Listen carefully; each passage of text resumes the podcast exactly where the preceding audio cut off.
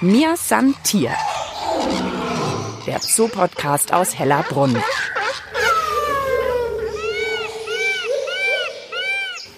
Unter einem großen grünen Palmenblatt schaut mich jetzt ganz scheu ein Tier an mit Stoßeckzähnen. Das Tier ist gerade mal so groß wie eine Katze, ganz dünne Beinchen. Ich bin beim kleinsten Paarhufer der Welt zu Besuch in der Dschungelwelt und jetzt ist es davon gelaufen ganz schnell. Ich habe es jetzt im grünen Dickicht hier gleich aus den Augen verloren. Wir sind beim Kleinkanschil. Tja, da weiß man nicht so viel drüber, aber das ist so ein bisschen unser Thema heute. Herzlich willkommen, ich bin Mischa Rautz und ich begrüße euch zu einer neuen Folge von Mir Santier, der Zoo-Podcast aus Hellerbrunn. Der Münchner Tierpark ist ja einer der artenreichsten Zoos in Europa und heute wollen wir euch auf Tiere aufmerksam machen, die in dieser riesigen Hellerbrunnwelt vielleicht ein bisschen untergehen, versteckt sind, auch besonders scheue oder nachtaktive Tiere sind. Über die wollen wir mehr erfahren und wir möchten euch zeigen, dass die Tierwelt hier im Tierpark eben auch abseits von Löwe, Elefant, Giraffe und Pinguin unglaublich Spannendes zu bieten hat. Wir sind hier in der Dschungelwelt unterwegs und das hat einen guten Grund. Denn gerade in der Dschungelwelt ist wirklich immer viel mehr los, als man auf den ersten Blick entdeckt. Deswegen ist es auch ein Ort hier in Hellerbrunn, zu dem man immer und immer wieder gehen kann, finde ich. Auf meiner Entdeckungstour begleitet mich Tierpflegerin Andrea Wittig und ich laufe jetzt der Andrea schnell hinterher, weil sie ist unterwegs und sucht, wo wir, was wir verloren haben, wiederfinden. Also es ist wirklich jetzt schnell entschwunden und ich habe jetzt gerade Mühe, es wiederzufinden, aber ich glaube, ich werde es schon schaffen. Ich gucke jetzt nochmal. Okay, also hinterher, wir laufen hier über Stock und Stein und zwischen Pflanzen umher. Das ist ja auch das Schöne in der Dschungelwelt. Man ist wirklich nicht auf geraden Wegen, sondern einfach so ein bisschen auf Erdboden und zwischen allen möglichen Pflanzen durch.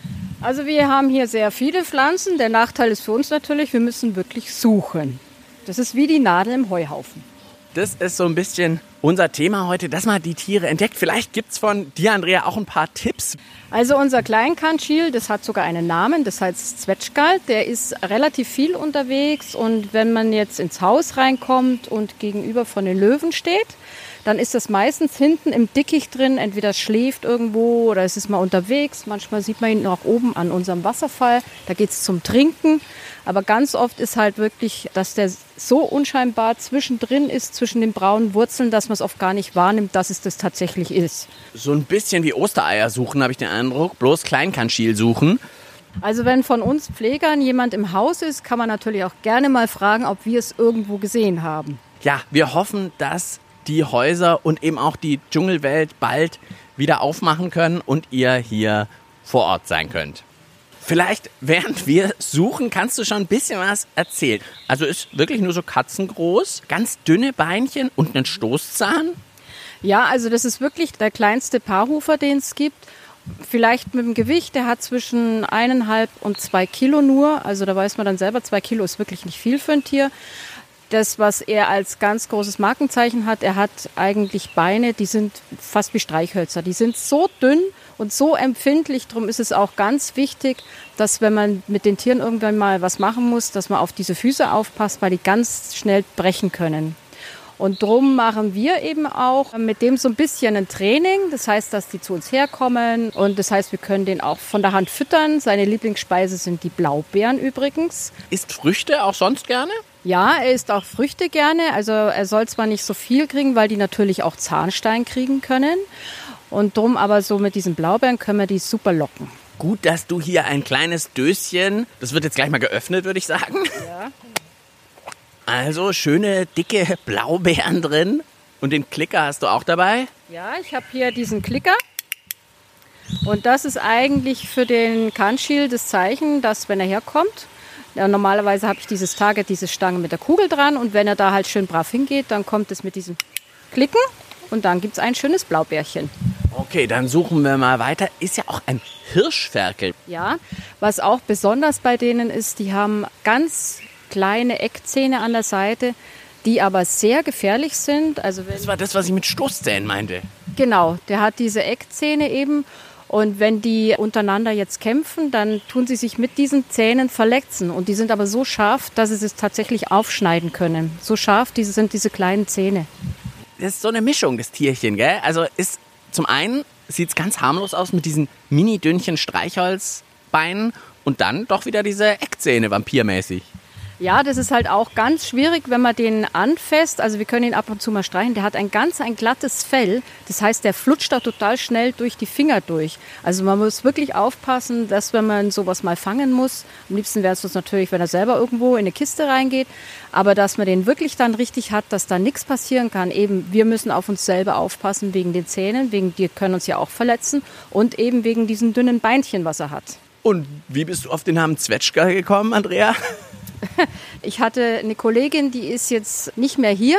Und wo wir den gekriegt haben, war der so klein und süß. Und wir geben eigentlich allen unseren Tieren, mit denen wir auch eben arbeiten, geben wir Namen, damit ich die loben kann oder eben auch mal schimpfen kann, wenn sie Blödsinn gemacht haben.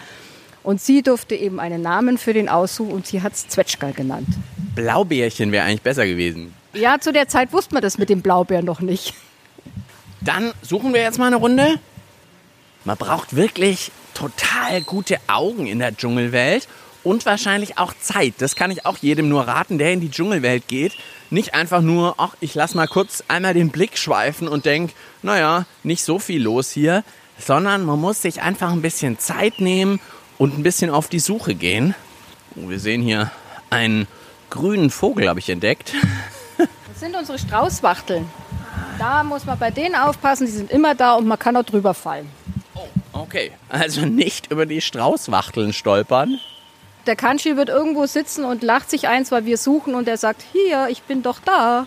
Ist der denn überhaupt tagaktiv oder nachtaktiv?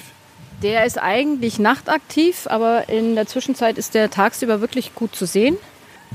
Also es kann natürlich sein, dass er, wir haben ja so ausgehöhlte Baumstämme hier auch drin, dass er das als Höhle nutzt, dass er da reingeht und sich einfach niederlegt oder er ist mal auch in einer ganz schmalen Ecke. Wir haben ja auch Steine und Felsen überall, dass er sich da irgendwo reinkuschelt, einfach, dass er geschützt ist und sagt, nee, ich mag jetzt nicht mehr. Mir Santier. Der Zoo-Podcast aus Hellerbrunn.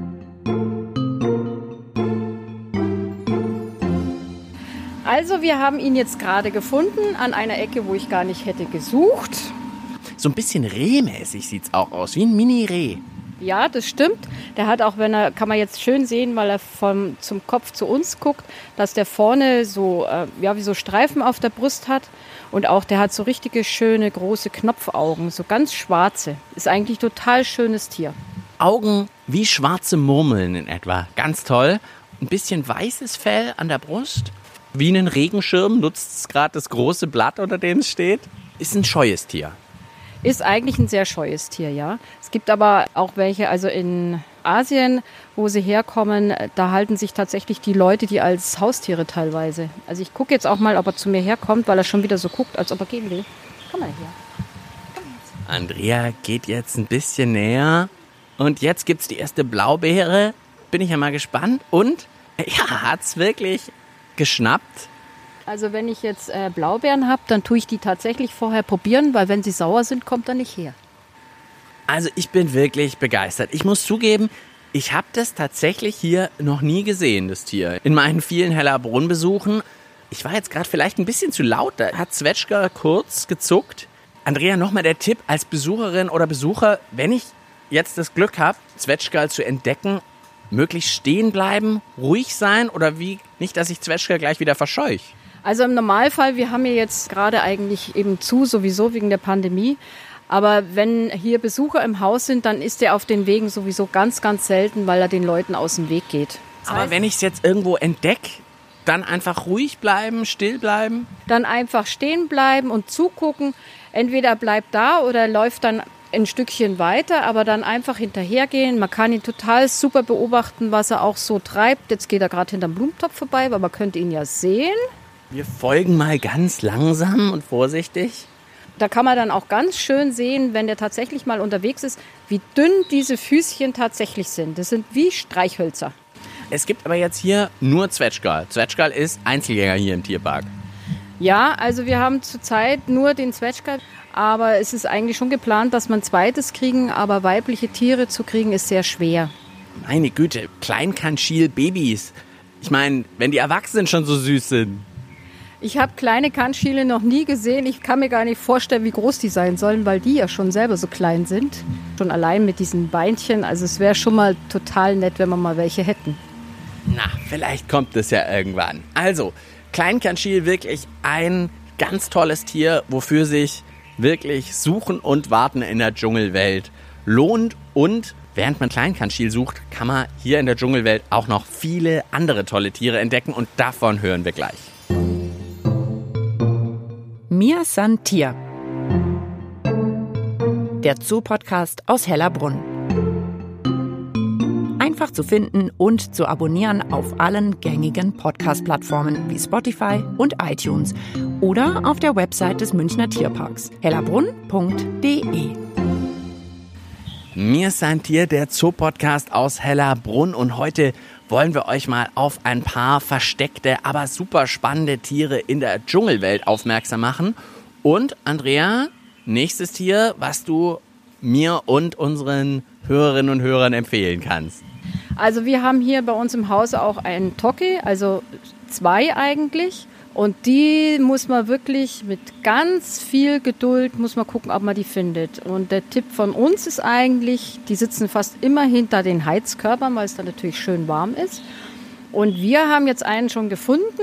Und zwar ist der hinter dem Heizkörper, wenn man bei den Uhus in den Eingang reingeht, ins Haus. Auf der rechten Seite sind zwei Heizkörper und er guckt uns jetzt gerade hinter dem linken an. Toki ist ein Reptil, ja, eine Art Gecko, oder? Ja, das ist ein Gecko. Und wenn man jetzt so wie wir gerade den sehen, wie der an der Seite, an der Kante von der Heizung ist, da kann man ganz toll diese Finger von seinen Füßen sehen. Der hält sich nämlich an der Wand fest. Das sind wie so kleine Saugnäpfe und die tut er an die Wand dran und damit hält er sich und krabbelt der eigentlich. Und das ist total lustig, wenn man den ein bisschen beobachten kann. So Handteller groß in etwa? Er hat so ein bisschen so eine gräuliche Farbe jetzt. Es kann natürlich sein, dass der sich jetzt auch irgendwann häutet. Normalerweise sieht man auch bei ihm die Flecken total schön, aber dadurch, dass er jetzt eben so hellgrau ist, kann es das sein, dass der jetzt eben seine Haut wechselt, die Oberhaut, und dann kriegt er wieder so eine richtige schöne, satte, dunkelgraue Farbe. Ich habe auch davor mal Bilder von ihm angeschaut und dann waren die Flecken auch tatsächlich so richtig orange leuchtend. Jetzt sind sie ja mehr so rötlich, fast schon so weinrot. Ja, das kann man auch bei den Schlangen zum Beispiel sehen, wenn man eine Schlange sieht, die weiße Augen hat. Also keine schwarzen, sondern äh, weiße Augen hat, dann steht, ist es immer ein Zeichen, dass sie kurz vor der Häutung ist. Und das ist bei den Reptilien eigentlich genau das Gleiche. Die verlieren dann von der oberen Hautschicht praktisch die Farbe, damit die Frische unten nachkommt dann. Und wenn das abgeworfen ist, dann sehen die wieder wunderschön aus. Was bei ihm interessant ist, der hat auch relativ große Augen. Also wenn er mal richtig schön wach ist, und er ruft auch zwischen der, der macht immer äh, äh. Und wenn man nach dem Ton ein bisschen geht, kann man auch so ein bisschen sich vorstellen, wo er in welcher Richtung denn vielleicht sein könnte. Der Ruf, das klingt so ein bisschen fast wie ein Bellen, habe ich mal gehört. Ja, das hört sich tatsächlich so an und man glaubt gar nicht, wie so ein kleines Tier so starke Laute von sich geben kann. Und wirklich natürlich beeindruckend, muss man schon zugeben, dass er an dieser ja, senkrechten Wand einfach hochläuft, wie wir auf dem Boden. Ja, die sind schon echt faszinierend. Vor allen Dingen sind die sowas von schnell, wenn es sein muss. Das ist denen egal, auf wo sie hochgehen. Ob sie an einen Baum gehen oder sonst wo, die bleiben immer bappen. Weißt du, wie sie das machen? Die haben unten an ihren Füßen, auf der Unterseite, haben die lauter so kleine, feine Lamellen. Und das ist auch so, also ich hatte selber auch schon mal Geckos. Und wenn die sich jetzt zum Beispiel häuten, sogar zwischen diesen Lamellen geht die Haut ab und dann klebt das aber auch nicht mehr so schön, wie als wenn die nachher richtig schöne frische Haut haben. Jetzt hast du gesagt, das sind zwei von diesen Toke. Da war jetzt aber nur eins hinter der Heizung. Oder das eine haben wir nur entdeckt. Äh, sind die immer zusammen unterwegs oder immer getrennt? Die sind getrennt unterwegs meistens. Also wenn man den Ton kennt und man hört sie, dann weiß man, es sind zwei. Aber im Normalfall, wir sehen eigentlich nie zwei zusammen.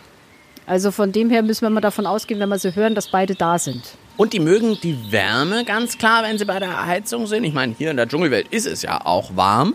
Noch irgendwas, was man zum Toke sagen kann? Sie sind natürlich auch Insektenfresser. Wir haben solche Tiere natürlich auch viel, um den Insektenbefall im Griff zu halten. Wobei wir auch eben unsere Straußwachteln, die auch ganz viel unsere Schaben fressen, muss man ja sagen. Davon haben wir natürlich sehr viele hier, weil das so warm ist.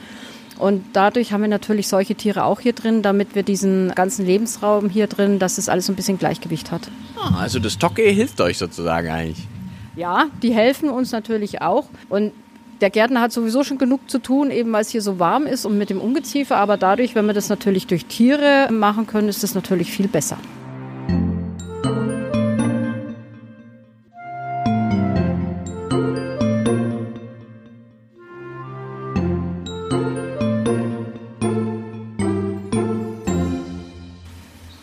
Mir sind hier der Zoopodcast aus Hellerbrunn. Heute sind wir auf Entdeckungstour in der Dschungelwelt und wollen mal auf Tiere aufmerksam machen, die einfach nicht so leicht zu entdecken sind.